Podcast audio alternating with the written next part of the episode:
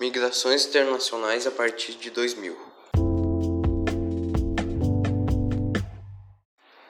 Primeiramente, o que são migrações internacionais? É, migrações internacionais são movimentos de saída e chegada de pessoas entre países. Bom, é, isso a gente pode ressaltar, né, que o termo migração internacional ele pode ser, como posso explicar, é, subdividido em, migra em emigração. Bom, quais as principais causas? As principais causas é, podiam ser desastres ambientais, guerras, perseguições políticas, étnicas ou culturais causas relacionadas eh, a estudo em busca de trabalhos e melhores condições de vida, entre outros. Bom, como meu tema era migrações internacionais a partir de 2000, eu é, vim explicar um pouquinho. Bom, não é, um, não é nenhuma surpresa que as migrações internacionais, elas, como eu posso dizer, elas vêm crescendo é, a, cada, a cada ano ou decênio elas vão crescendo mais. Isso não é nenhuma surpresa, certo? Sim.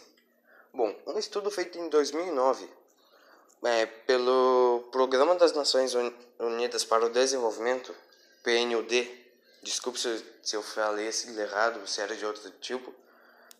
Bom, mas voltando ao assunto, um estudo feito, é, feito pela PNUD em 2009 mostra que aproximadamente 195 milhões de pessoas moram fora de seus países de origem. Isso, ou seja, é 3% da população mundial.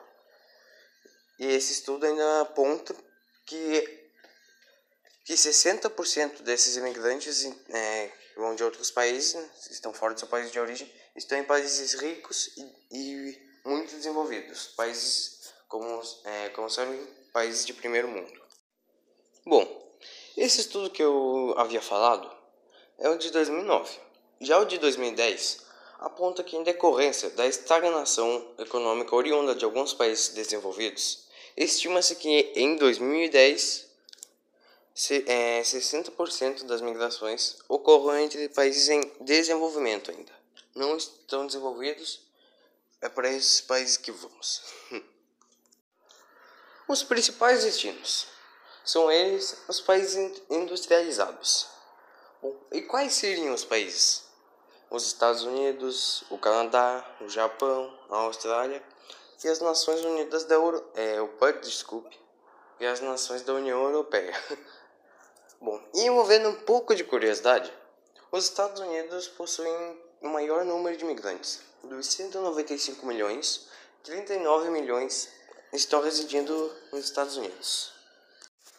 A migração internacional, a imigração, no caso, promove uma série de problemas socioeconômicos, em face das medidas tomadas pela maioria dos países desenvolvidos no intento de restringir a entrada de imigrantes. O tráfico é, destes tem se intensificado bastante.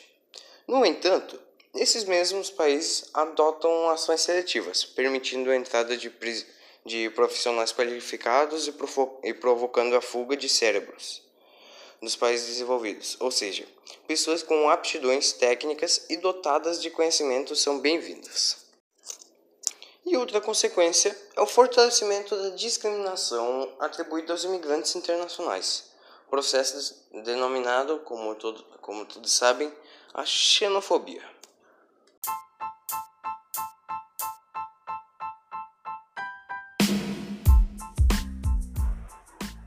E esse foi meu podcast sobre migrações internacionais a partir do ano de 2000.